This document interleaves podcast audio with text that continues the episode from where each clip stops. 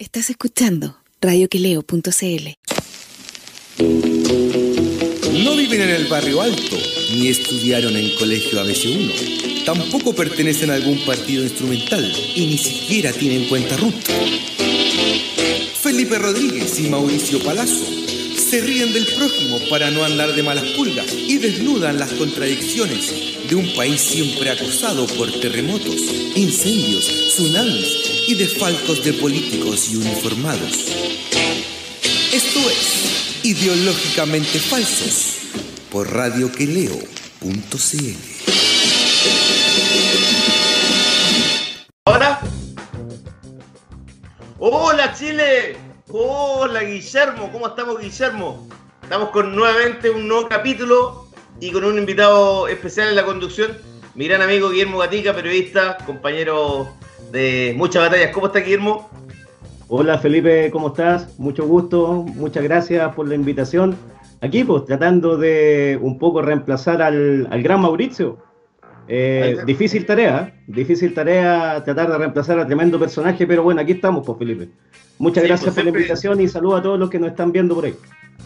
Siempre, siempre difícil reemplazar a Mauricio, weón. Pero yo creo que no hay que, yo creo que no hay que decirlo tanto porque weón eh, se siente irreemplazable después, pues. ¿Ah, sí? Tiene el ego muy alto, Mauricio, ¿no? Sí, po. siempre, po. siempre, siempre. Oye, Guillermo, eh, noticioso el día con eh, lo que pasa con el, bueno, hay nuevo ministro del Interior, pero lo- la, la noticia es que en Estados Unidos ya es prácticamente un hecho que mm, Joe Biden sería el nuevo presidente de, de ese país, pero hay, hay polémica porque eh, Donald Trump, que es como un, Donald Trump es increíble, tiene 74 años, pero es como, es como un niño, como una especie de Kiko. O sea, tiene que tener la pelota más grande. eh, todos los juegos tienen que ser de él.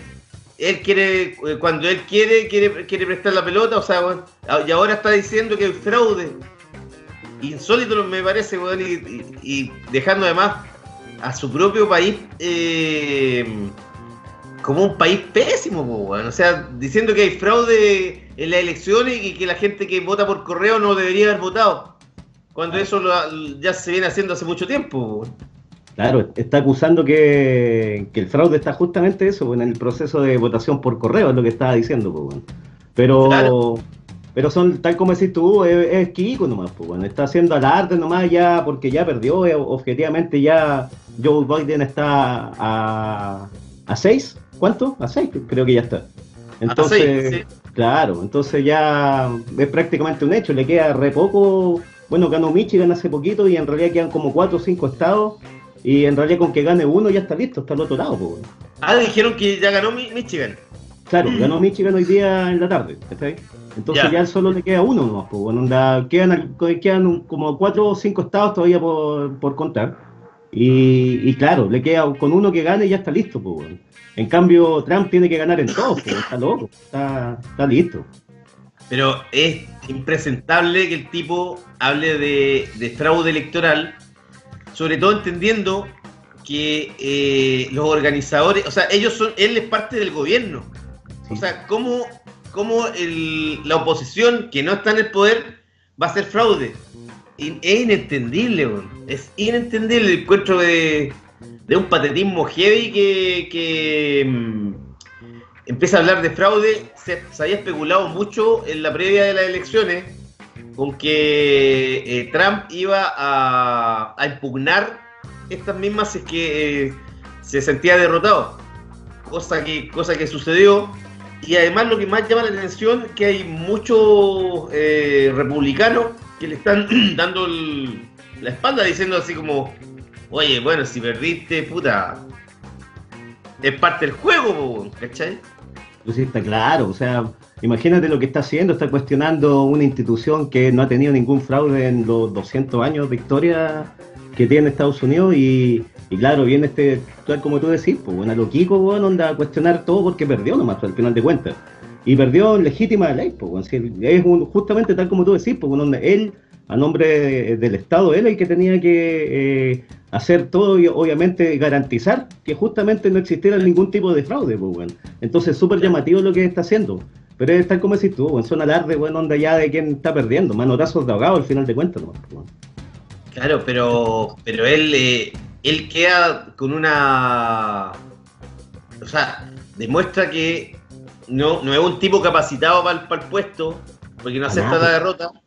Eh, y además deja súper mal a, Estados Unidos. Yo sé que yo ahora que veo esto, me imagino los rusos, cómo deben estar cagándose la risa. Cagado la risa, pues, bueno. están, armando, un show, eh, espectacular. Y además, lo que, lo que va a pasar acá también, con, con ese tipo de declaraciones de que hay fraude, que ese país se va a empezar a polarizar aún más. O sea, de hecho, eso es lo que ya expertos, bueno, onda, bueno, en política, bueno, onda, en Norteamérica los entrevistaban en CNN ayer, bueno, y, y plantean que desde, bueno, desde que llegó Trump, hace cuatro años atrás hasta el día de hoy, que se va Trump, ya que es un hecho que se va, el país está más polarizado que nunca, pues, bueno. Nunca en, su historia había tenido la polarización que tiene hoy día. Y de hecho es, cuestión de ver nomás el mapita ese típico que anda dando vuelta en todas las redes sociales, ¿cachai? del rojo azul, bueno, es impactante lo polarizado que está, pues, ¿cachai? Sí, no, eh, yo creo, y aparte que, viste que eh, decía que había eh, protestantes a favor de Trump que estaban saliendo con armas a las calles. Claro. Pero es que el llamado a la violencia que está haciendo Trump, pues, así todo lo que está haciendo en este instante es eso, pues, ¿cachai? No es nada más que eso. De hecho, donde le cerraron hasta un grupo en Facebook, tengo entendido, bueno, ¿cachai? Que también era así como de no más fraude, una wea Y en Twitter les, le, censuraron varias frases porque eran mentiras que estaba publicando durante el día, cuatro creo. claro, No, es increíble la cuestión de, de Trump, sorprendente, weón.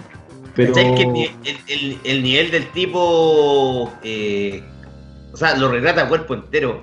Pero te, te parece extraño en todo caso que hubiese no, no hubiese hecho show, weón, onda, al irse del poder, weón. Si un hombre con hambre, pues, weón, onda. Hubiese sido contrario, pero, pero qué? Pero ¿sabéis qué? Yo creo que esta, este tipo de show igual, eh, yo creo que en, reuniones del partido, comités políticos de los republicanos, deberían eh, quedar eh, especificadas y decir, ya, bueno, si perdemos, weón, puta, aceptemos la derrota, felicitemos al ganador, pero no hagamos este tipo de show patético, que lo único que hace, weón, bueno, de partida, y lo principal es polarizar el país, pero además la, visión de, del, norteamericano queda súper eh, desmendrada, digamos, ante la gente, ante el, ante el mundo, porque es como, como, como una pelea de cabros chicos, así como el que, el que no lo eligen los compañeros presidentes de curso y se amurra, ¿cachai? Porque los compañeros no lo eligen y los compañeros no lo pescan. yo creo que más que la, la, intención de Trump, tal como tú decías, porque si esto lo venía él hablando ya hace mucho rato acá, venía planteando a través de, de, sus redes sociales, ¿cachai? Que puta si había fraude y todo el huevo, o sea, hace rato que él venía como poniéndose un poco con el parche en telería, yo creo, ¿cachai? Y además lo que hace, a mi entender, también es un poquito dejar como la, la, sensación, la percepción entre sus votantes, ¿cachai? Que oye, que, no es menor. Si estamos hablando que tiene un 48, 49% igual, ¿cachai? De, que efectivamente él salió de la, de la, de la Casa Blanca, puta, por, por un tema de fraude y, que, y dejar instalado eso en, en la ya polarizada sociedad norteamericana, ¿cachai? Y yo creo que tiene que ver con eso. Claro, pero en el fondo él critica una democracia que uno puede, por ejemplo, hablar pésimo de, cómo ha sido la actuación de Estados Unidos en el mundo, eh, con los complots que han hecho, los asesinatos, los golpes de Estado. Eh, pero en la interna, Estados Unidos es un país que igual tiene cosas valorables, como por ejemplo las elecciones siempre han sido limpias. Eh, tú veis que la, libertad de expresión es algo que los gringos valoran harto. Tú, tú podéis tener medios que por ejemplo, hablan en contra del presidente o, y no hay censura. Eh, tienen cosas valiosas, pero lo que él está haciendo con, con, poner en tela de juicio las elecciones, que hay supuesto fraude, está poniendo eh, un, manto como em, levantando calumnias que en el fondo lo único que van a hacer va, a ser polarizar más al país. Sin duda. Sin duda, o sea, que tiene que ver con eso, que es lo que te digo, que yo creo que, y esa es su intención, ¿cachai? De dejar marcado esa sensación, esa percepción en sus votantes, ¿cachai? Que no es menor. Y va a mantenerse la polarización, sin duda. Si tiene que ver con eso, yo creo lo que está haciendo Trump, y es como la estrategia de ponerse un poco el parche ante la herida, me, da la impresión, weón. Sí. Horrible en todo caso. Y dentro de todo, sabes que yo veo las, propuestas de, los, de los demócratas eh, liderados por Biden, que ya es un abuelito de 78 años. Sí, eh, puede cantar, ¿cachai? ¿Cómo camina, no? Si, weón, tiene, tiene su edad el hombre, pues, 78 años. Pues, sí, pues, eh, las, las, propuestas, sabes que no son... Eh, no son muy distintas a lo de a, las que tiene Trump. De hecho, la opinión, la opinión que tiene, por ejemplo, eh, eh, eh, Biden de, los chinos es súper parecida, muy similar, buena, los ven como el adversario a vencer, ¿cachai? Absolutamente. yo no, yo, la verdad que no espero mucho cambio de la política internacional de, eh, imperialistas de, los gringos, no, creo que haya tanto cambio, porque a ellos siempre les gusta mantener la hegemonía mundial. Pero claro, ahora ellos están en un problema que es severo, que imagínate, ya tienen más de 230 mil eh, eh, muertos por la pandemia, por un muy mal manejo del gobierno de Trump, que te acordás que instaba a la gente que haya que andar sin mascarilla, según es que no pasaba nada, bueno, se murieron 230 mil personas. Y además ese mal manejo de la pandemia ha hecho que eh, el sistema económico en, Estados Unidos esté. Hay una debacle, hay, hay muchos cesantes, muchos problemas, porque el, gran, el gran plus que tenía Trump hasta antes de la pandemia era que la economía estaba. Había mucho más trabajo que para la gente que en la época de la última época de Obama, el segundo periodo y él ahí está agarrando, eh, aparte de tener ese discurso xenófobo, e, era, era como su caballito de batalla que la economía andaba bien, pero bueno, ahora se le fue toda la mierda con, con, con la pandemia y eso yo creo que también fue como un poquito más de, tierra ahí para el, muerto que ahora está recién fresco. O sea, un factor preponderante. O sea, de hecho, habían eh, eh, encuestas y estadísticas que hablaban que uno de, bueno, de, la primera, eh, valga la redundancia, la primera prioridad para los norteamericanos era justamente la reactivación económica.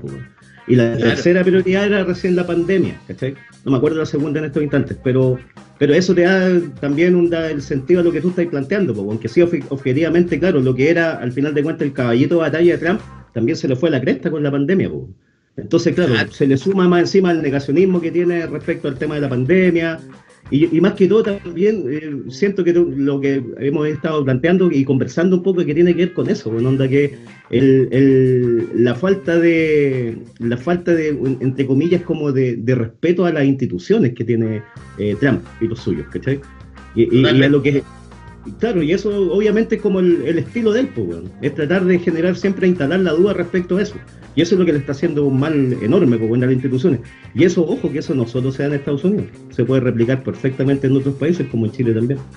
Pero totalmente que va a empezar así, pues. Toda la gente que vaya perdiendo va a empezar a, decir que hay fraudes, ¿cachai? A jugar pues, de, las votaciones. Oye, hay unos datos que son súper interesantes. Dentro de todo este sistema que uno ve que está polarizado Estados Unidos, eh, esta elección es la que ha votado más cantidad de gente en los últimos 120 años. Increíble. Increíble. algo de 150 millones de personas votaron. Increíble. Sí, 98 millones votaron por vía electrónica. Imagínate. Claro. Mira, dice, por ejemplo, que según las encuestas, a Trump eh, le, votaron eh, un 18% de hombres negros y 36% de los hispanos. Además del 58% de los blancos de Estados Unidos votaron por él. Según la, la la encuesta a, pie de urna que, hicieron. Y eh, ¿cuál era la otra cosa que había encontrado que... Ah, mira, cacha estos datos, para que se, vea, por ejemplo... pero, pero, pero, para, bueno, antes de eso, ¿por Trump votaron también un porcentaje de negros, no? Eso me dijiste. Sí, 18% los negros. Mira, bueno. Increíble.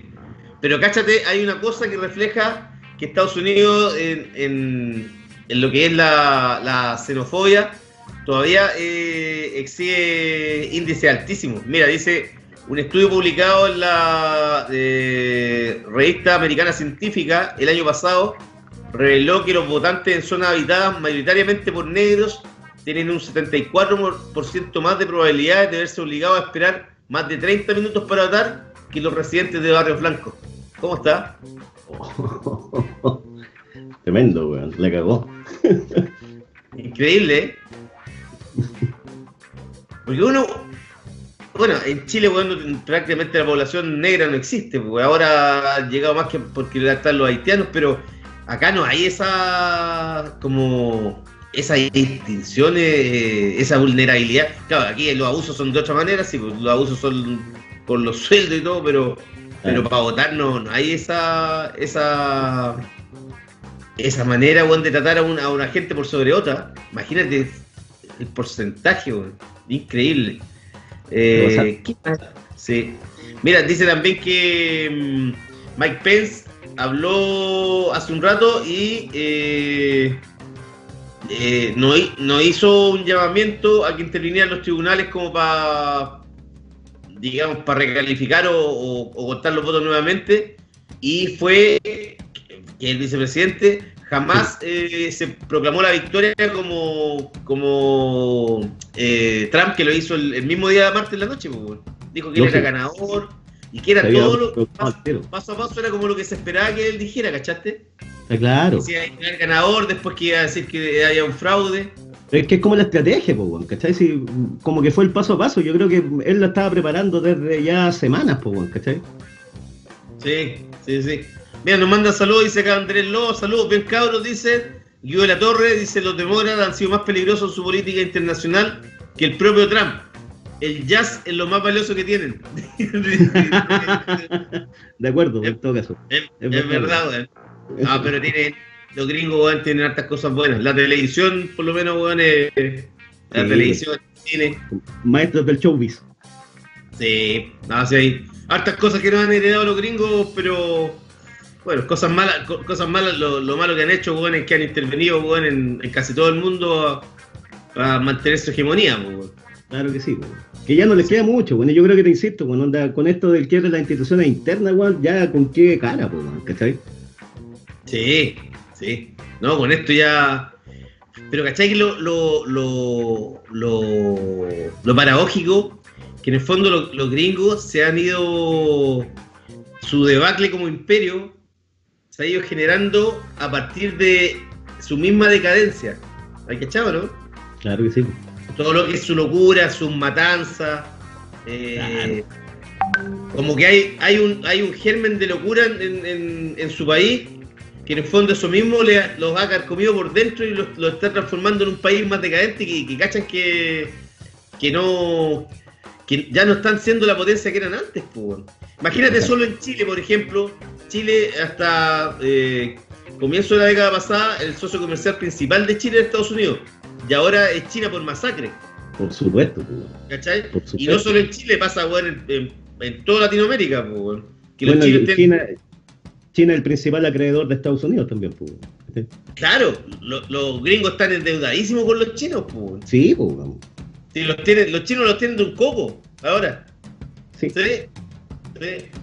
Y por eso no les queda otra, ¿cachai? Y, por eso también tiene que ver mucho, yo creo que ese es el discurso y el relato que ha instalado Trump en los últimos cuatro años, ¿cachai? Y por eso también el nivel de polarización que infiero también tiene que ver con mucho temor, ¿cachai? De la población, dado el relato que le han instalado, en todo el tiempo. Sí, y aparte que siempre los, gringos eh, nunca han sido, por lo general, un pueblo que haya sido muy dado a los extremos, a la ¿Cachai? Los de, siempre está ese, eh, esa dualidad entre republicano y demócrata. Pero tú no veis, por ejemplo, eh, comunistas, weón, que eh, tengan una. No, no, no hay. Porque los gringos siempre han hecho de una forma muy inteligente que todos los países que los ven como en, de extrema izquierda, sobre todo, los demonizan, pues, claro. lo, lo que es, por ejemplo, no sé, bueno, Cuba, Venezuela, cosa que, viste, que dijo, les dijo también que si, si ganaba Biden, dijo Trump, si era convertir en Venezuela. Venezuela, pues, weón. Lo mismo, pues, weón. Corea, Corea, del Norte. Bueno, ahora, weón, también que tienen las malas relaciones con Irán, que a Irán no, se le dan encima porque saben que Irán tiene un arsenal bélico, weón, que los pueden hacer mierda. Es otra cosa. Es otra cosa ahí. Sí. Oye, mijo, vamos a la música. Mira, nos, nos saluda también Pancho Cerón, te dice, le sale mejor, hablando de los gringos, elegir presidentes de otros países que el propio. y no es chiste. Y no es chiste, weón. Es verdad, weón. ¿Vamos a la música, mijo? Vamos a la música. Eh, un grupo gringo eh, se llama Proto Martyr y la canción June 21 y Fontaine DC con Telebase Mind. Vamos a la música.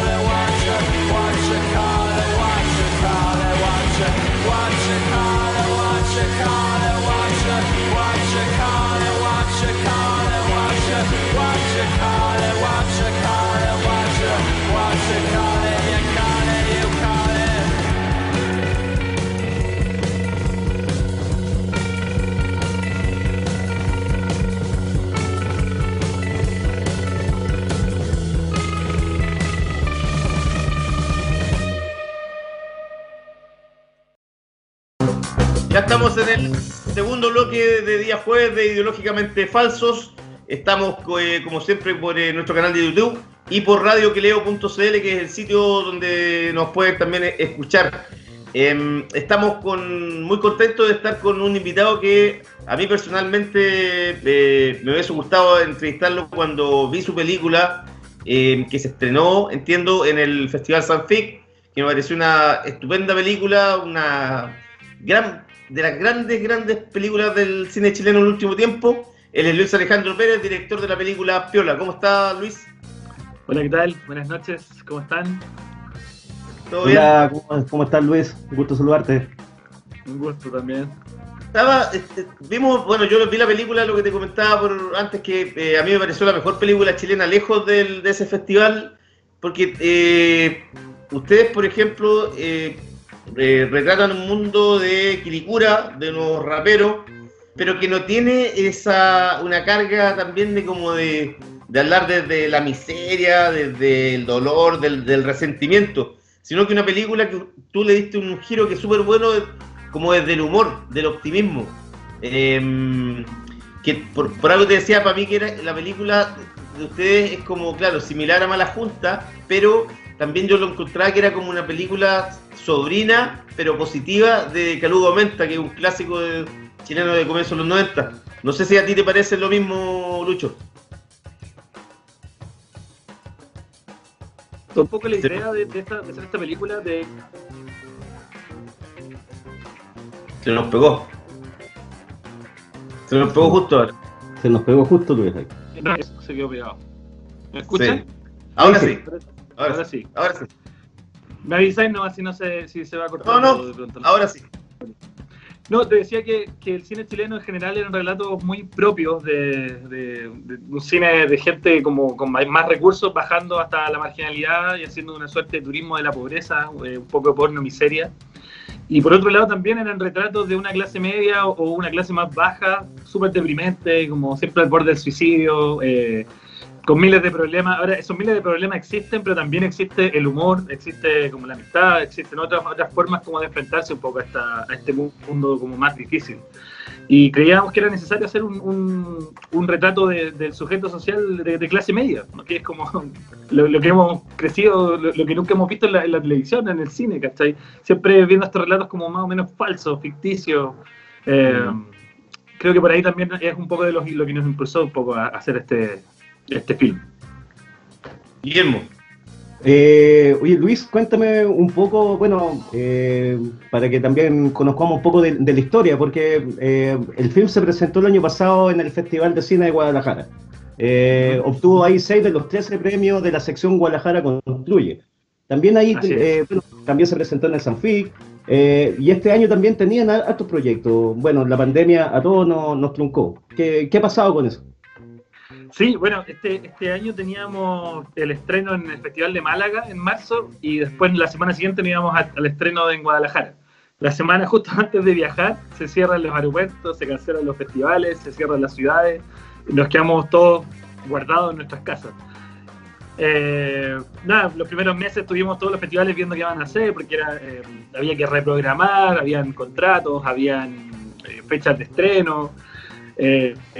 Y nada, también eh, hay que decirlo, como de parte de- de- del Ministerio de Cultura, nada, eh, todo como una nebulosa.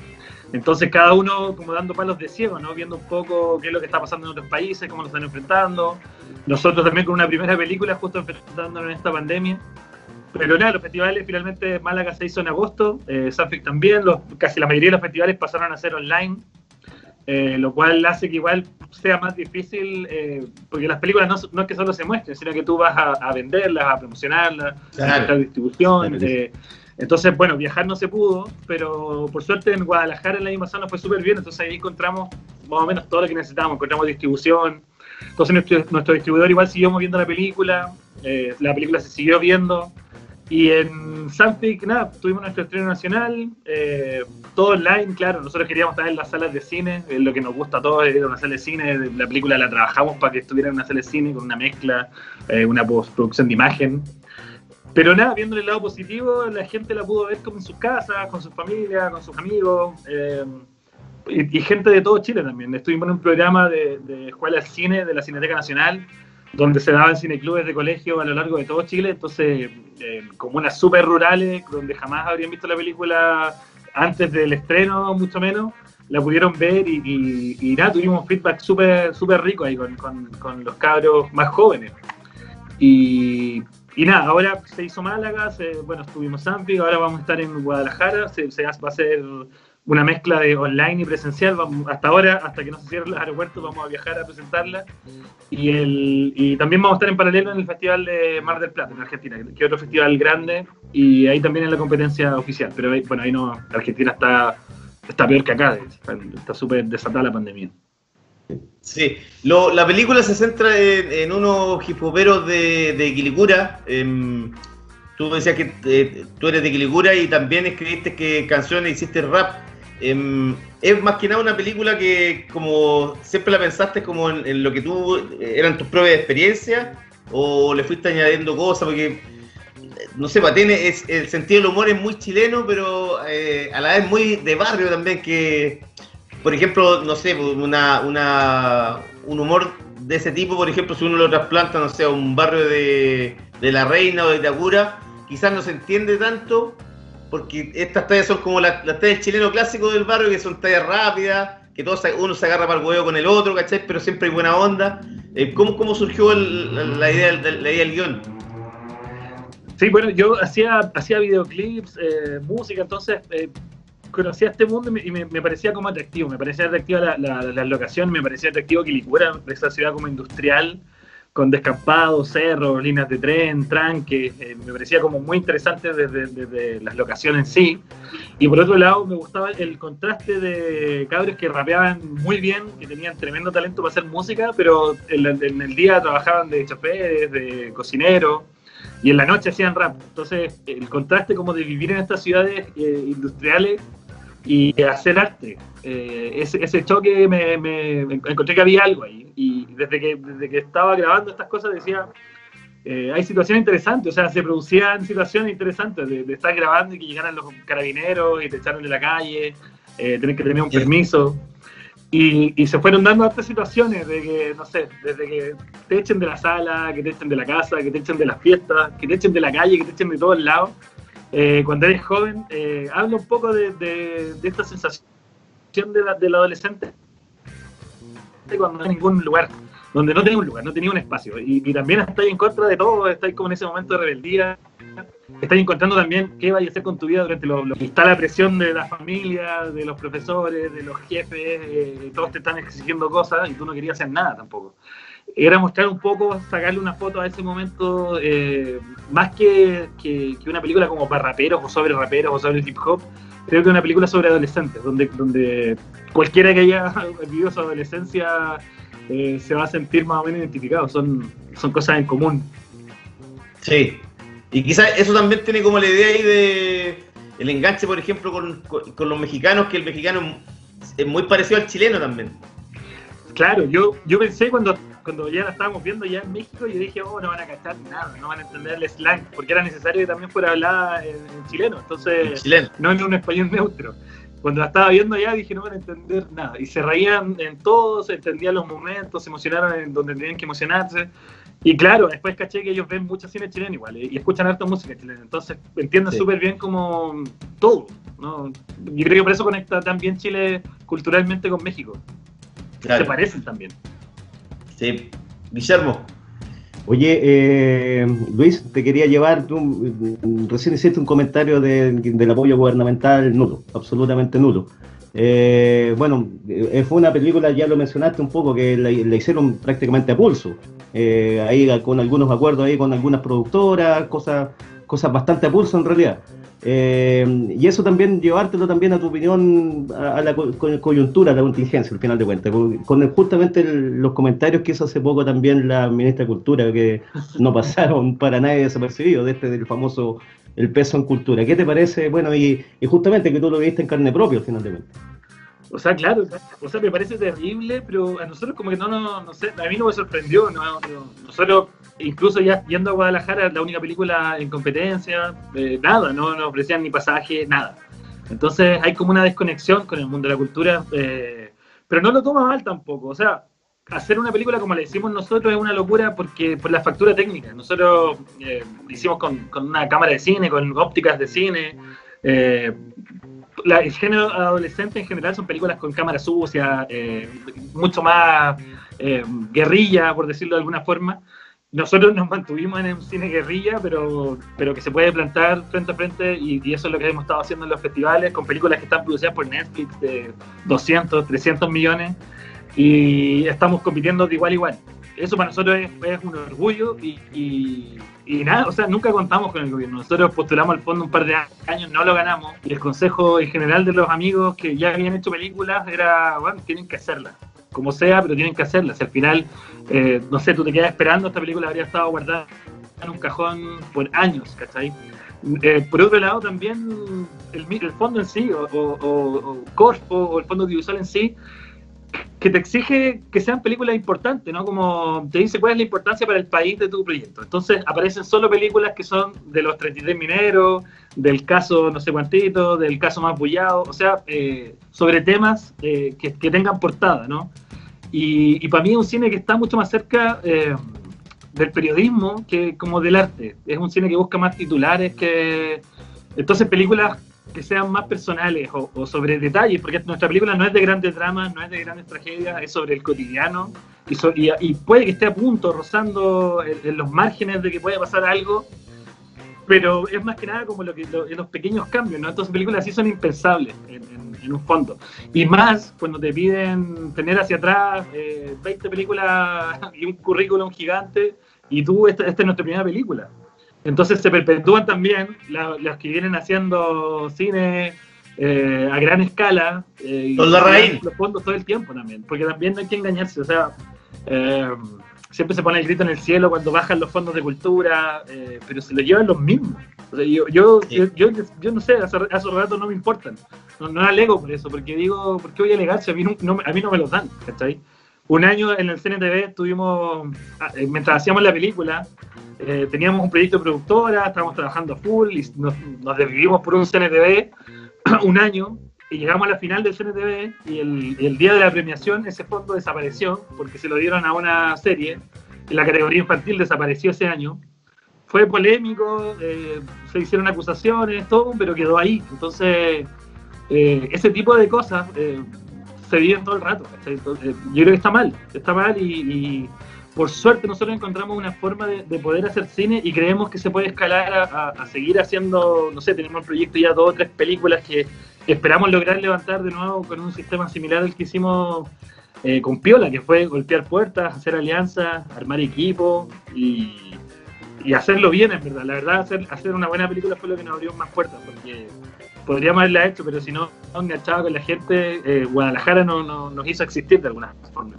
Nos puso en el mapa. ¿Cachai que- Claro, ¿cachai? Que igual es súper eh, súper curioso, que un poco también lo que te comentaba en la tarde cuando hablábamos por teléfono, que pese a que se están haciendo muchas películas en Chile, eh, generaciones de, de cineastas de jóvenes como tú que están debutando, hay muy buena calidad, pero no hay ningún apoyo. Bueno, en general la, cultura en Chile es todo como espontáneo, como que esfuerzos propios, tenés que llamarte Pablo Larraín para que te pasen plata, ¿cachai? Eh, no sé, es es- es súper, eh, to- es todo siempre como a pulso, pero pese a ello, yo siento que la cinematografía chilena de los últimos 10 años anda súper bien, los últimos 15 años también anda súper bien, más allá de, de- de lo- de los que permanentemente son los que aparecen en, los- en los medios de prensa, que son, no sé, por los Larraín, eh, Wood y, y, los viejos así como Justiniano cuando hacen una película, ¿cachai? Pero, pero en general las nuevas generaciones que están haciendo muy buenas cosas, no las como que no las pesca nadie, po. y eso mismo Sí, también hace que, y eso mismo hace que cuando hay películas que son muy buenas y va- llegan al, al cine, el único lugar que hasta el año pasado las daba permanentemente y las dejaba de dar era el cine Arte Alameda, ¿cachai? Pero el, el resto de los cines clásicos no, no, no, las dan, porque tampoco, por ejemplo, no, acá, por ejemplo, eh, poniendo el caso de Argentina, Argentina en Buenos Aires tiene un, un par de salas que están en una zona céntrica donde se da exclusivamente cine argentino, ¿cachai? Claro. Y, y tiene las películas dos, tres meses para que la gente se familiarice con la película y, el boca a boca te vaya haciendo que la gente pague una entrada por ver la película. Acá si, si en una película que no tiene mínima promoción, sobre todo si te enfrentáis a un Marvel, por ejemplo, eh, lo, lo, lo mostráis siete días y claro, no la ve nadie porque nadie cacha, na- nadie sabe que la película existe, puede ser un peliculón, pero nadie sabe que existe y se pierden, pues. ¿cachai? Y ahora yo siento que también eh, Onda Media, igual ahora con la pandemia, una de las cosas positivas que ha hecho es que se, se ha valorizado más para la gente, han tenido N visitas a las películas y la gente se está dando cuenta que hay calidad en Chile más, allá de las dificultades para hacer, para hacer cine. Totalmente, o sea, onda media, nada, toda la gente viéndose todo el catálogo, el catálogo está muy bueno. Eh, ah, se han abierto más a traer de repente películas que no deberían estar ahí, que, han sido películas justamente más comerciales, que, que, no sé, Padilla, eh, no sé si Nicolás López está, pero, pero en general es un catálogo eh, maravilloso, documentales así increíbles.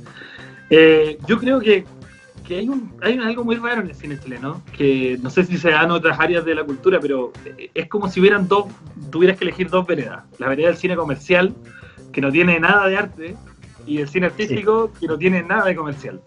Eh, el cine artístico va a festivales, le va bien, pero nunca conecta con la masa. Y el cine Claro. comercial no tiene nada artístico y de- por algún motivo, probablemente por la publicidad gigante que le hacen, eh, conecta con la masa.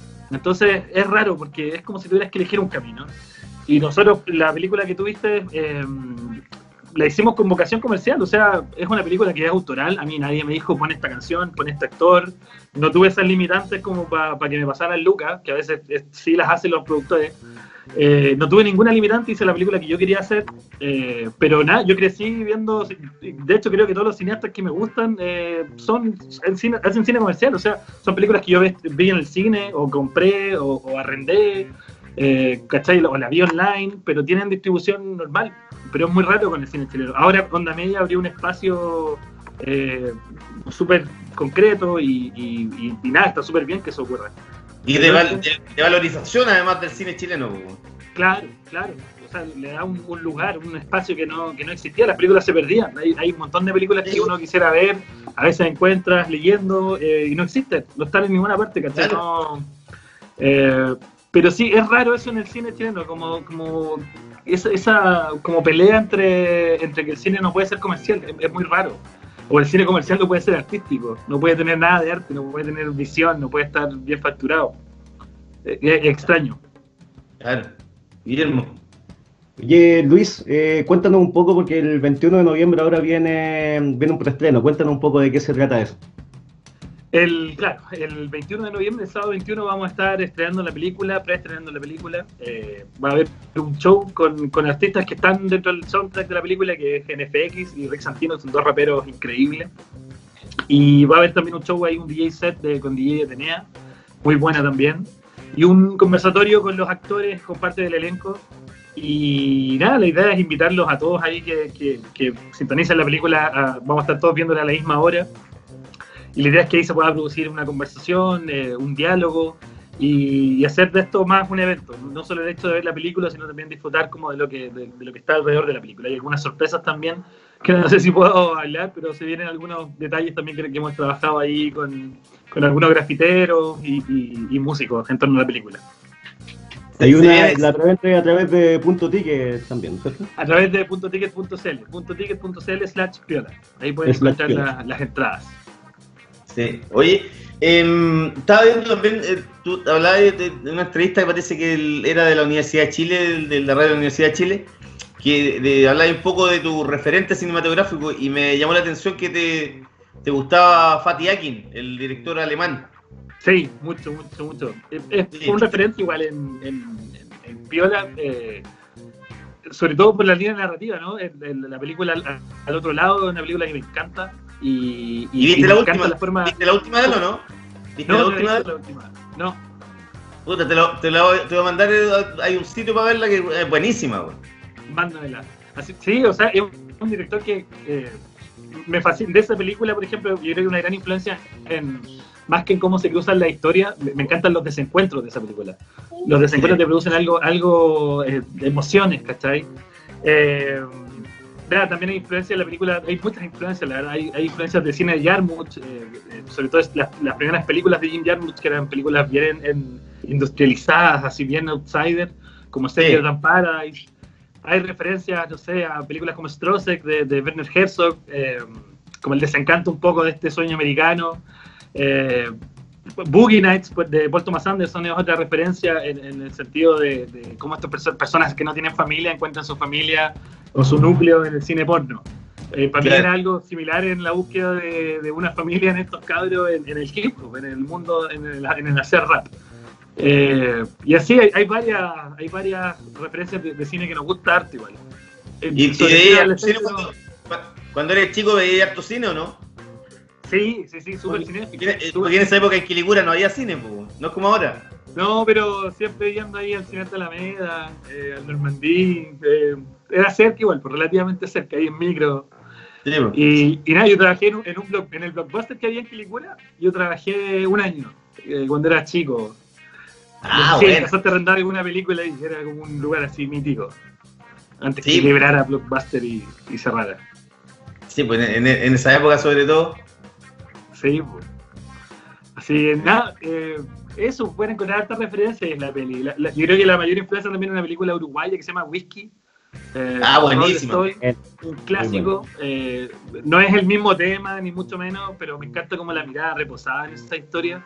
eh, es bellísima. Eso, Sí. Y Podríamos 25 hablar de- watts, ¿la viste, no? sí, pues 25 watts también. Amo esa película. Bueno, esa Sí. película está también en el tono, esa película bebe mucho de- del cine de Yarmouth. pues, eh, es Sí, como la pues, versión sí. latinoamericana de, del cine de Yarmouth, del primer cine. de- Después, después el, el- uno de los, de los cineastas se suicidó. Sí, oye, pero sé que Pablo Stoll después siguió haciendo películas solo y está muy buena, la, la- la recomiendo ¿Sí? así. Sí, tiene una película Ah. que Hiroshima que es genial y una película que se llama Tres, que también está muy buena. Ah, no la he visto, weón. Sí, ¿no? Y ahí hay toda una historia, toda una historia, porque son películas bien Bueno, Tres es como una película comercial, pero Hiroshima es una película que no tiene diálogo. Está como, los diálogos son a través de pantallas como eh, con los diálogos escritos, como el cine, no sé, de, Chap- de Chaplin. Y hizo eso porque tenía toda la presión de, después de haber hecho Whisky, que fue un hitazo así mundial, Sí, se murió este otro, el codirector, y todo el mundo tenía ahí el morbo de chuta, ¿te- ¿tendrá él el talento o lo tenía Revela? Y se manda Hiroshima, que es como un suicidio comercial, una película experimental que es bellísima, te la recomiendo así. La voy a Buenísima. ver. No, no la he visto. ¿Y de, y de directores chilenos, por ejemplo, que alguno que te haya influido? Eh, no mucho, es que a mí el cine chileno me encanta, pero no mucho desde la ficción. En la ficción siento que está en deuda el cine chileno. Claudio Guayquimilla, me encanta Mala Junta, me encanta eh, Volantín Cortado, pero creo que el cine chileno es fuerte, así gigante en el documental. Entonces, Maite Alberdi, Ignacio Güero, eh, Sí. nada, el, el, el, eh, Perú de Osnovikov, Pat- Pato Guzmán, sin ir más Pato lejos. Guzmán, otro también. En- Sí. en- siento que en documental somos gigantes, ¿sí? Que hay un mundo así, no sé, de- eh, ah, me gusta mucho Adriasola con Sepúlveda. Ah, con su- eh, ese es más rudo, sí, pues. No, ru- rudísimo, pero hace poco vi, no había visto la Harley Quinn y rayé, rayé así, encontré ¿Cuál? un paso. La Harley Quinn Ah, no la he visto, no la he visto todavía. Es un bombazo. ¿sí? Yo, yo nunca la había dado play ni, ni la vi en un festival, uno de los festivales que hicieron Frontera Sur, creo que fue. Y por, que por el nombre, no sé, no hay nadie que me llame ese nombre.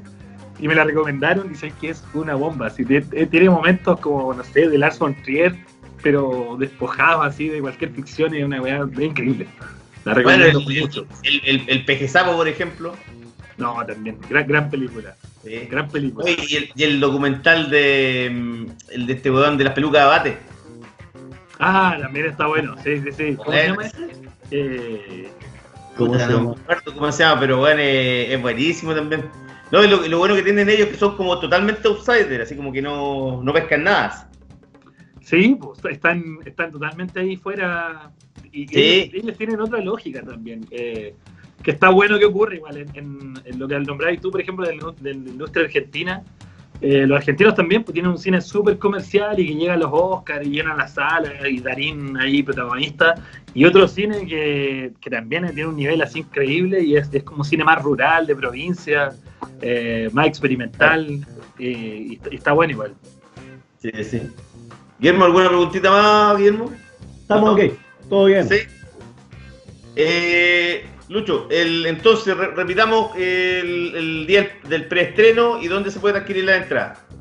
21, sábado 21 de noviembre a través de la plataforma de Punto Ticket en puntoticket.cl slash piola pueden en- comprar las entradas eh, show NFX con Rick Santino, la película, un DJ set con DJ Atenea y una conversación ahí con, con parte del elenco sobre la película. Así que todos Claro. invitados ahí a, a ver Piola, a ser parte de este, de este evento de Piola. Y, yo lo reitero también que, que creo que es una de las grandes películas del, del cine chileno reciente. Hay que verla, eh, no, no, no vamos a decir ese, hay que apoyar el cine chileno, no, si cosa no es muy buena, no hay que apoyarla, pero en este caso eh, hay que apoyarla porque la película es buena, eh, no- nos hace mirar al, al, al- al chileno de barrio con las complejidades que tiene, eh, con la dificultad de, de- de vivir en, en un país neoliberal, así que peliculón, felicitaciones Luis, así que Muchas gracias. te vamos- te a seguir la carrera cuando saques tu próxima película también, que siempre la segunda película es como más difícil que, que el debut, Sí. porque en el debut no te conoce nadie, ya Exacto. la gente ahora va a No, no, esperar que, que hay algo de nivel La segunda la similar. queremos sacar rápido.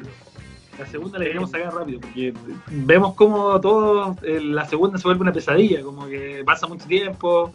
Nada, queremos salir de, ese, de eso ahora. Y, y el próximo año vamos a estar filmando, así que ahí probablemente ahí tengan noticias y todo.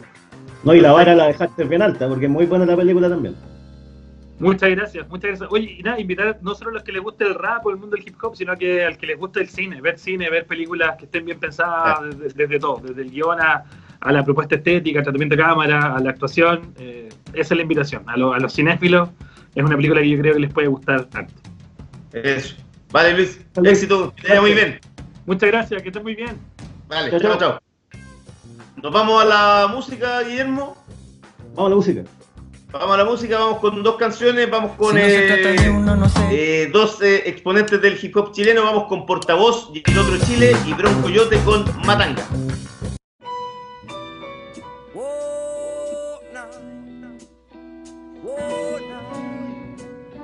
Yeah, yeah, la noche luna llena, en el día suena la sirena.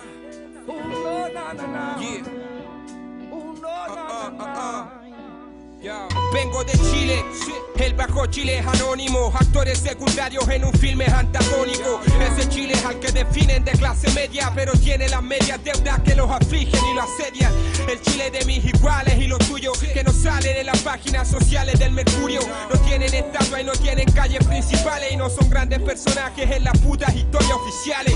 El de montones de poblaciones que nacieron por los mismos pobladores en las tomas de terreno. El de casas bajas variadas y los bloques, casas chubi y los departamentos básicos pa' pobres. El de los almacenes y bazares varios, que quiebran cuando invade el barrio un supermercado. El de los cachureos peripersas que resisten con fuerza al monopolio bestia del centro comercial. El de los que se van en metro pa' la vega, parados y repletos y en metros a la casa llegan. De los que hacen su viaje entran Santiago micro y no pagan el pasaje cuando está a la mano, mijo. El chile de los carritos de completo y sopa y pillas que siempre pillas en la esquina de un gueto. Donde hay menos escuelas que botillería. El chile de mis secuelas, de mis penas y mis Vengo alegrías. de Chile común y corriente. Sé que no salen comerciales de TV. Donde los vivos se abren porque aquí son cianes. Cuidado con quemarse con este mensaje. Vengo de Chile común y corriente.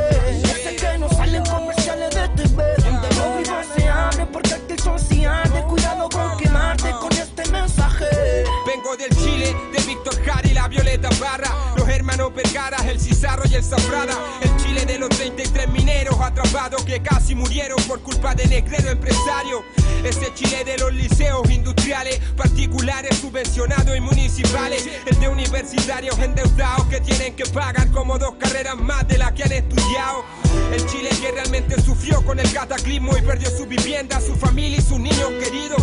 Un terremoto no discrimina y es verdad, pero si esta forma de vida es asesina y criminal. El de los hospitales colapsados, donde no hay camillas y te atienden en las sillas o en cualquier lado. Y en invierno los pasillos están llenos de niños enfermos y un infierno es si el auge no deja abrigado. El de vendedores ambulantes, de estudiantes, deudores, trabajadores y cesantes. Frustrado, el de subcontratado, portuario, mineros, pobladores y obreros explotados. Vengo del Chile de la mayoría que cargan el lomo el trono de unos pocos todo el puto día. El que está en la pena de mi poesía, el Chile de mis secuelas, de mis penas y mis alegrías. Vengo de Chile común y corriente. Sé que no salen comerciales de TV. Donde los vivos se abren porque aquí son cianes. Cuidado con quemarse con este mensaje. Vengo de Chile común y corriente. Sé que no salen comerciales de TV. Donde los vivos se abren porque aquí son cianes. Cuidado con mensaje. Sus discursos de unidad nacional son solo eso, discursos porque otras es la realidad. Vivimos en una sociedad segregada y no es casualidad, siempre lo quiso así la clase acomodada. Por eso cuando en Chile pienso, no te hablo de bandera, de emblemas, te hablo del Chile que vengo. Lo siento, pero si algún día grito viva Chile, será el día en que realmente Chile sea del pueblo libre. Canto de los miles y miles. Desde abajo preparando los misiles. Es el poblacional. Uh-uh.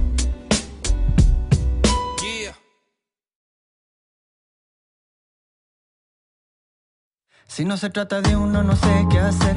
Te pones en busca de placer. ¿Qué va a suceder cuando todo pase? Algo nada que ver, quizá otra fase. Como panadero que está cesante. La masa de la mano falta delante. Oye, no eres anciano, tampoco infante. Tienes que sacar memoria de elefante. Defiende la causa, quizás te sale. Desenfundar, no sabes cuáles. Se van a acabar tus balas de salva. Es así que las disparas a mansalva. Hágale su gracia como pueda. Haga de su cara su moneda. No le hagan matanga lo que se hereda. Que hago yo marchando por la alameda. Este animal déjalo y se venga. Déjalo y se venga. ¿Acaso hay mal que por bien no venga? Que por bien no venga. Este animal déjalo y se venga. Déjalo y se venga. ¿Acaso hay mal que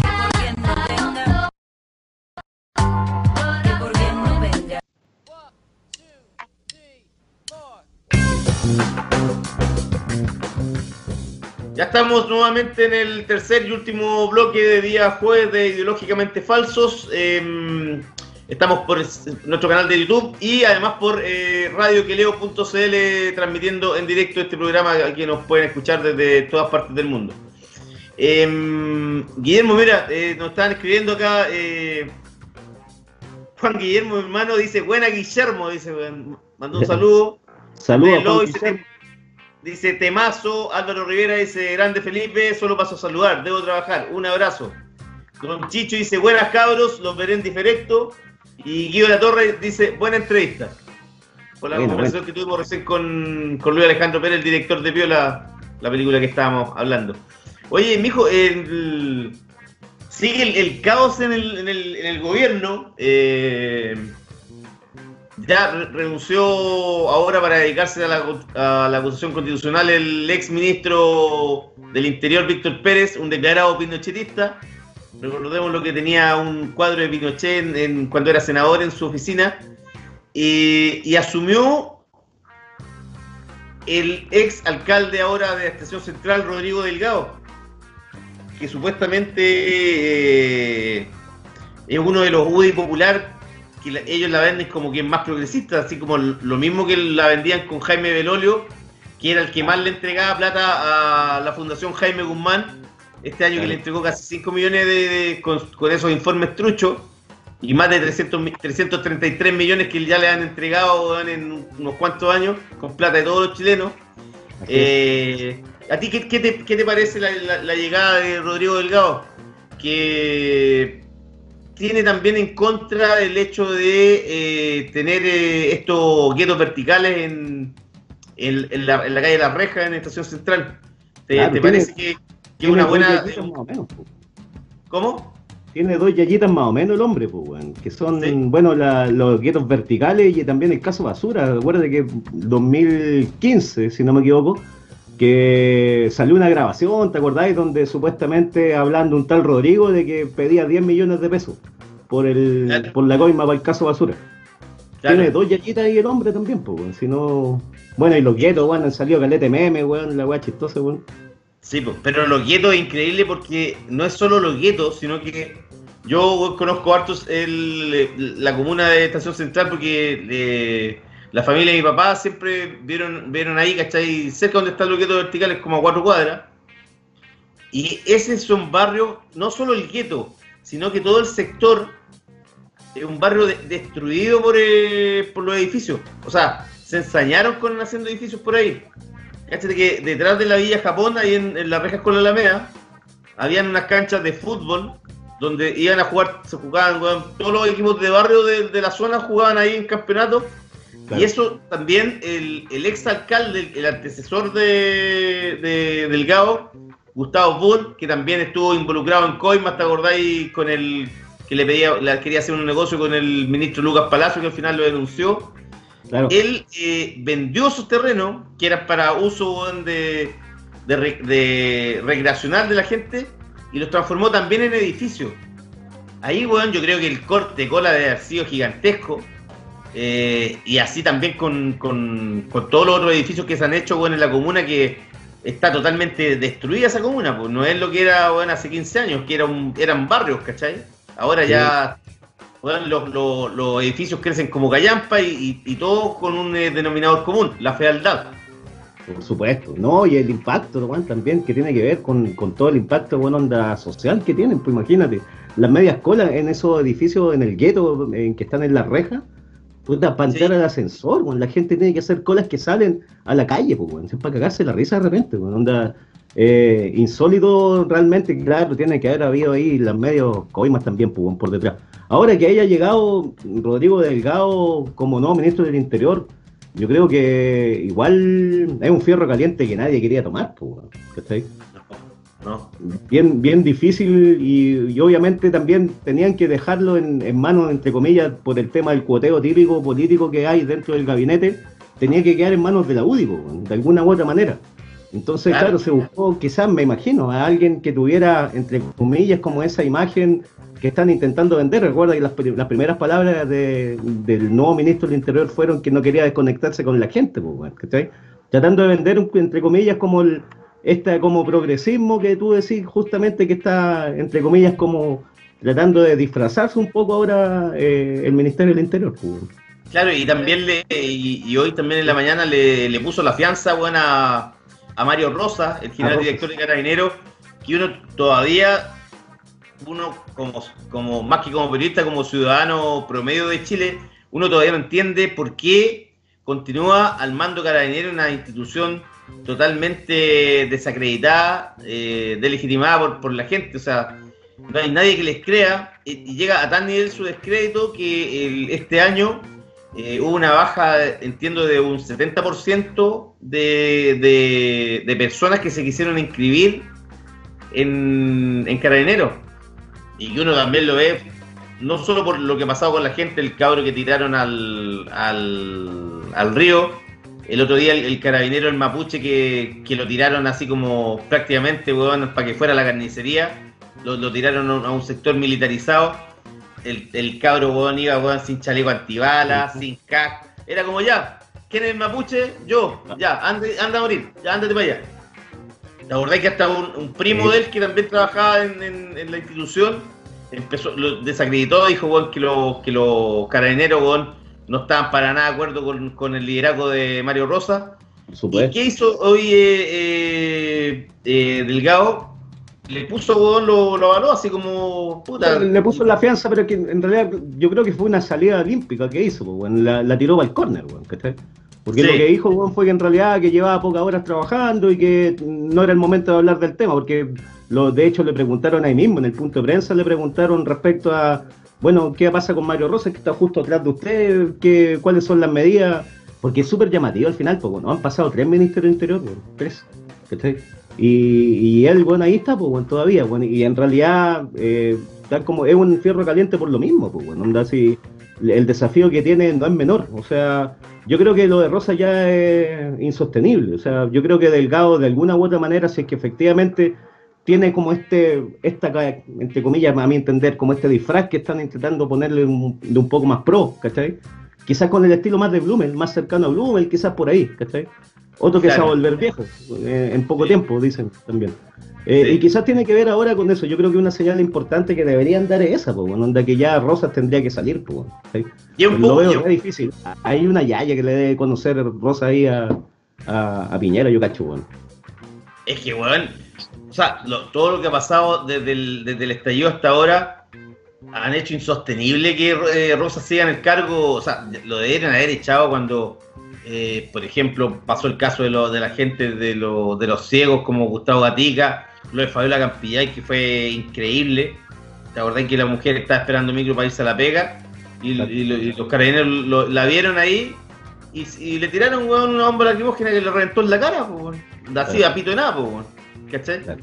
Y, y ya, ya al librado no, no les pasa nada, es insólito. Pero también yo creo que eh, la movida de Piñera, que por otra parte está cada vez más solo, se nota solo, eh, su, su liderazgo no existe. eh, eh, además, prácticamente todas las decisiones políticas ahora se juegan más que nada en, en las cámaras. Chile mucho más convertido, eh, ya no es un, país pres- presidencialista, sino que es más parlamentarista. O sea, todo, todo prácticamente se decide, lo decide el, Congreso. El, presidente no está decorativo, puede proponer, pero no tiene ningún peso, ¿cachai? No hay nadie que diga. Imagina el mismo caso ahora lo del segundo retiro del 10%, que el gobierno no está de acuerdo en que la gente lo retire, eh, porque claro, le, le, mata un poco el negocio bueno, a, la, a la AFP, y, no solo a la AFP, sino que a toda la oligarquía chilena que usufructa del, dinero a, través de la, de la AFP, eh, del dinero de los trabajadores, digamos. Yo creo que mm, lo, de, lo de Piñera también es, es un caso que el tipo se está quedando, es como un tipo que se está quedando cada vez más en un rincón solitario, eh, donde él habla y se escucha un eco, no, no hay nadie que lo siga, nadie que, nadie que lo banca. Yo creo que acá la, la, la idea también de, de, de poner a Delgado es quizás weón, darle cierto eh, contenido o, o conexión con la realidad, ya que el tipo de alcalde que está metido, sabe, weón, digamos, lo- los problemas de la gente mucho más que, por ejemplo, el caso de Piñera, que es un tipo totalmente desconectado, que no cacha nada, weón. Y en general todos los que están en, en- con él en el segundo piso, partiendo por eh, la roulette, Cristian la roulette, otro que tampoco no cree que todo, todo se, se reduce a números y no, no tiene ninguna coherencia con el sentir popular, ni, ni se da cuenta de lo que la gente, los problemas que tiene la gente, cómo es el día a día. Eh, no sé, bueno, está, yo creo que para Piñera, weón, eh, estos meses van a ser eh, durísimos porque weón, no, no tiene respaldo, de- su, su, su sector político tiene weón, un respaldo bajísimo. ¿Cachai? Eh, no lo pesca nadie. En el, en el retiro del 10%, nuevamente correligionario de, de, Vamos Chile van a votar eh, para aprobar para que la gente saque, saque plata porque no, no, no tienen plata, ¿cachai? Y, y el tipo, weón, no- como que su, su, su tarea como presidente ya, ya no se sabe para dónde sale ni, ni, ni qué va, ni qué va a proponer porque no, no lo pesca nadie, po. Todo lo que él trata de hacer no como que da lo mismo, po. La O sea, gente se creo- burla de él. Imagínate el otro día, por ejemplo, perdón, Guillermo. Sí, el otro día lo, lo entrevistaron el domingo en la sección de reportajes del Mercurio. Un diario, weón, que es profundamente, weón, eh, enlazado con el gobierno. Son prácticamente lo mismo. Y, y en lectoría era como, estaba como en el noveno o décimo lugar de un suplemento. O sea, ni siquiera la gente de derecha ya lo pesca, no, no- nadie lo quiere leer. Porque el tipo además el discurso es el mismo. Que el enemigo implacable y poderoso, que, contra nadie y nadie, que la economía va a mejorar. Y todo lo reduce a lo, a lo mismo y no, no, no tiene. No juega con el vocabulario, el cachado no. Es un tipo demasiado predecible, pues. O sea, me parece que ya, tal como decís tú, yo creo que ya está prácticamente muerto. O sea, yo creo que la falta de gobernanza es evidente. pues. Pero sí, yo creo que la llegada de Delgado puede ser el salvavidas, honestamente. Tal como decís tú, la conexión que puede tener Delgado, bueno, presidente de la Asociación de Municipalidades, que viene de ahí, ¿cachai?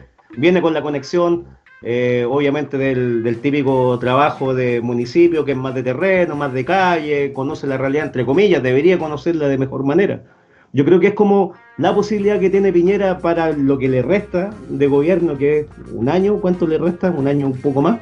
De, Claro. de poder generar algún tipo de, no sé, de mayor co- confianza entre la, entre la ciudadanía. Si, yo creo que es una jugada estratégica interesante la que hacen de instalarlo a él ahí, dado eso, que genera esa cercanía, entre comillas.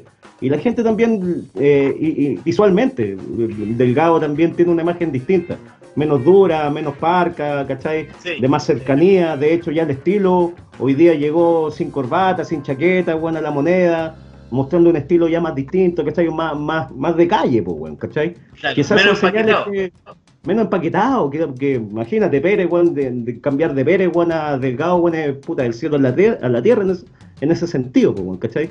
Entonces, claro, yo creo que es el salvavidas que puede tener para lo que le resta de gobierno, ¿cachai? De tratar de generar algún tipo de empatía eh, con la ciudadanía, cosa que está re difícil.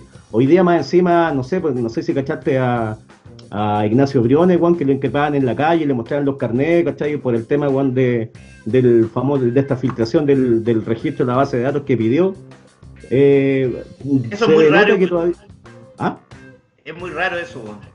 Rarísimo, pues, weón. ¿Para qué van a, para fines netamente estadísticos que te pidan, weón, onda- una base de datos con los nombres de root de las personas? No tiene ninguna lógica. Se podría No. haber segmentado y segregado la información de cualquier otra manera, ¿cachai? Claro. Puta, por edades, por, no sé, género, weón, no sé, ¿cachai? No era necesario, weón, onda el nombre de root. Es rarísima la weón. Sí, eh, súper extraño lo que, lo que están pidiendo. Porque tampoco ellos nos explican por qué están pidiendo los, los root, el, el tipo este, Briones. O sea, lo que, lo que él plantea es que era netamente con fines estadísticos. Y ahí se, se mantuvo ahí nomás, ¿cachai? Pero te insisto, o sea, puta, si es por fines estadísticos, perfectamente podríais pedir información de otro tipo, segmentada por otras cosas. O sea, pero si todas estas cosas que hacen son muy extrañas, imagínate, por ejemplo, el otro día el ministro París de Salud que dijo que iban a le- que pidió y que, eh, que él iba a enviar lo- los mails, pidió 42 días, weón. Claro. le dieran una prórroga de 42 días. ¿Por Claro. qué? ¿Qué No quiere tiene esconder? No tiene Pero lógica. weón, un- unos mails los, podí- podéis mandar todos en un día, po, weón. Lo que pasa es que quieren filtrar, pues, ¿cachai? Quieren Claro. la- Totalmente, po. Pero generan, generan un manto de desconfianza en la gente heavy. Sin duda, que eso es lo que te digo, pues, ¿cachai? Entonces yo creo que es una jugada, entre comillas, interesante la que hacen de poner a Delgado ahí, en ese, en ese, en ese puesto, ¿cachai? Y que de hecho, ah, si te das cuenta, hay una señal re interesante que cuando no, lo nombran, eh, con el primero que engancha es con Mario Desbordes, weón, y se echan la talla, weón, cuando se ponen en la fila, ¿cachai?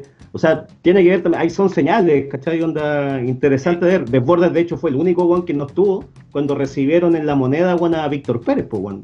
¿Te acordás cuando lo lo estaban aplaudiendo? Desbordes no estaba, ¿cachai? Entonces, yo creo que es interesante, interesante la figura que se puede dar con, con Rodrigo Delgado ahí como, como ministro del Interior, ¿cachai? Por lo menos hoy día ya se vio a alguien un poco más fresco, pues, y eso, puta, ojalá que le dé mayor cercanía nomás, pues. Aunque el quiebre es enorme y es evidente, hoy día, no sé, pues el diputado Coloma, bueno, anda en plena sesión de- del tema del retiro de la- del 10%, eh, ayer salía, pues, se fue de la, de la votación con onda para puta pa bloquear, bloquear el proceso, al final de cuentas, pues, weón. Entonces siguen con artimaña, weón, súper, weón, onda horrible, pues. Ese Coloma, yo creo que ese Coloma Junior eh, es uno de los más peligrosos de, de la derecha, de la extrema derecha. Sí, sí. ¿Y sabéis por qué? Imagínate, el weón ¿Sabéis llegó por a qué es irse, peligroso? weón, para bloquear ¿Sabéis la por qué es weá. peligroso?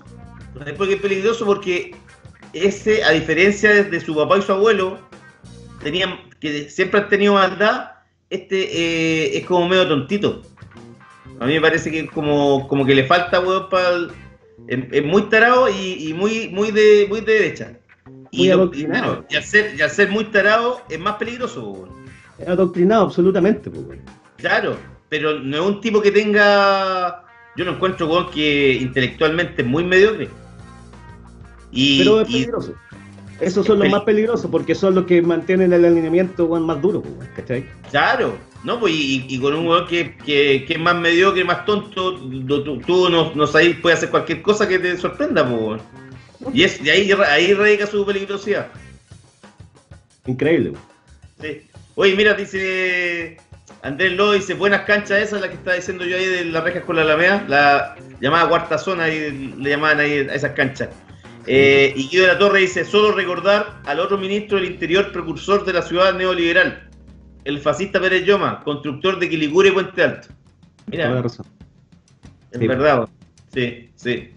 Oye, Guillermo, ya para ir cerrando, eh, hoy eh, nos despertamos con una noticia súper triste, la muerte de Nissin Charim, uno de los grandes actores de, más bien de actores del teatro chileno, eh, creador del Teatro Ictus del año 1956 y con una carrera artística puta, notable, diría yo, bueno, además yo, yo, yo lo entrevisté dos veces, bueno, a Nissin Charim, y sabéis que me, pa- me pareció a mí un caballero, eh, tenía 88 años, ya estaba- tenía su edad el hombre, pero a mí me parecía un caballero muy culto y inteligentísimo.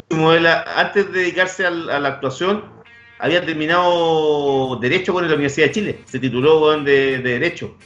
Eh, creador, de La Manivela, que era un- el programa de humor clásico en la época de la Unidad Popular. Em, a mí, weón, el tipo, puta, yo me parecía, que era un caballero muy culto y muy brillante, weón. No sé si a ti te parece lo mismo. Sí, absolutamente. O sea, bueno, y un gran, obviamente, defensor de todo lo que era eh, mantener el arte y la cultura en, en plena dictadura. Sí, O sea, po, sí. O sea, uno de los principales defensores de todo y una lamentable pérdida, obviamente.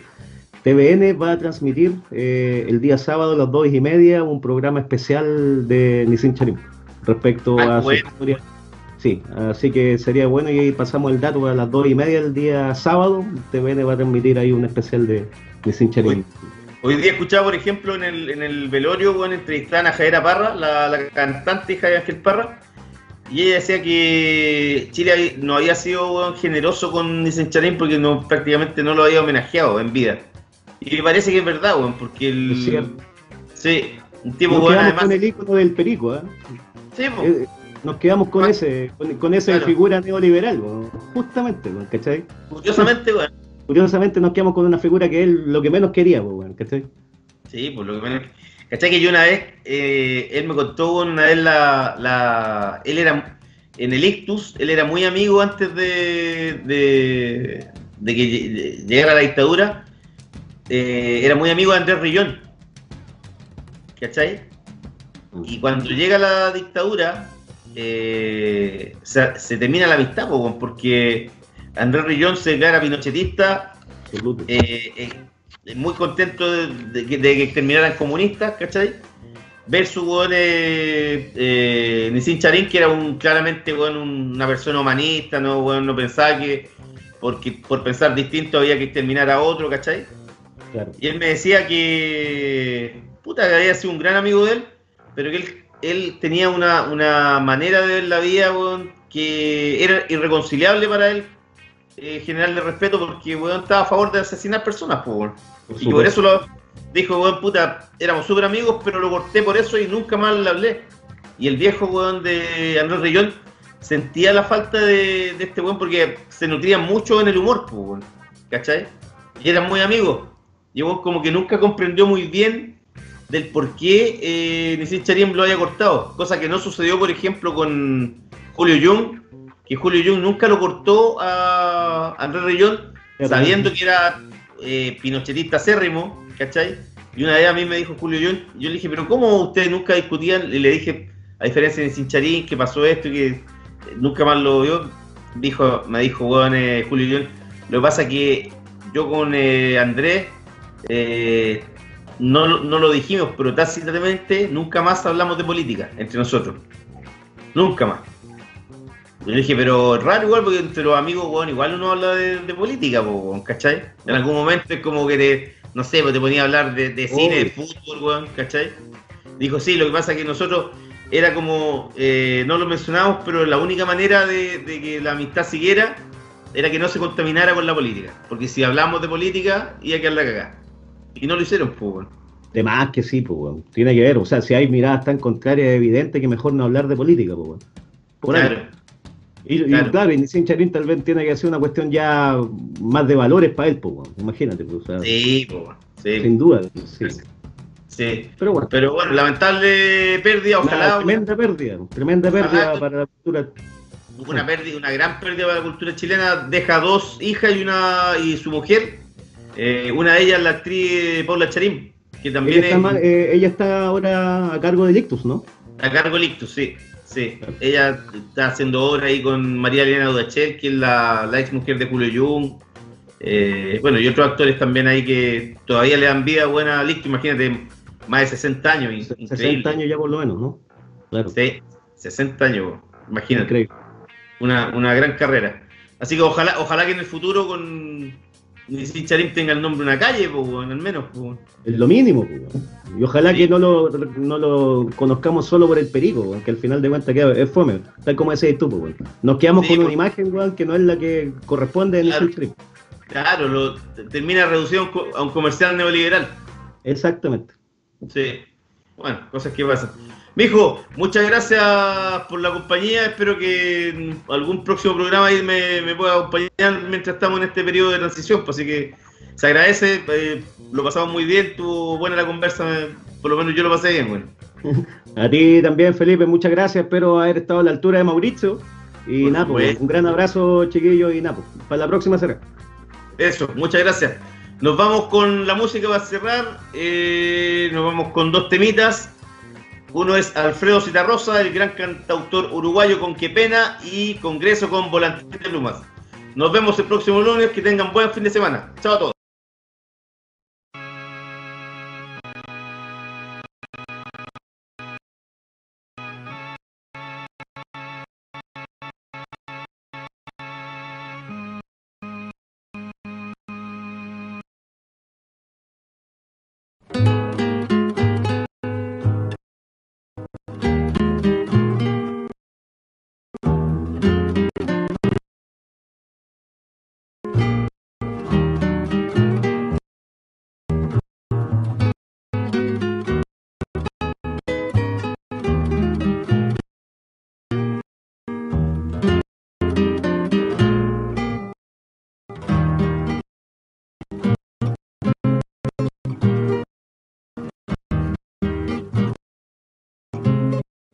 Qué pena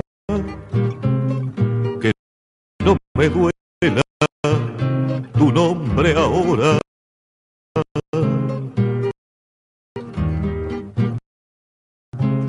Qué pena que no me duela el dolor.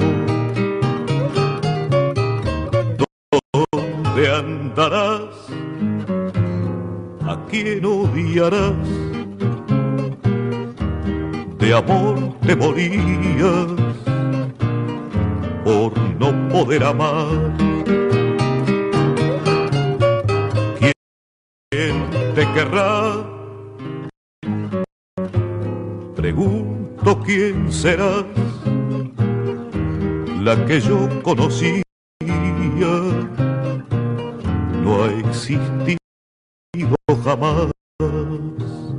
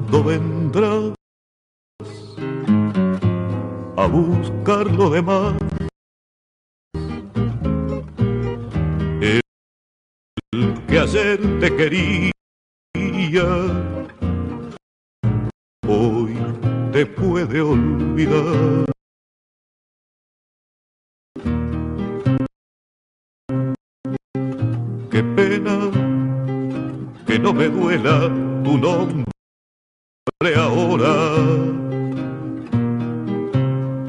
Qué pena que no me duela el dolor.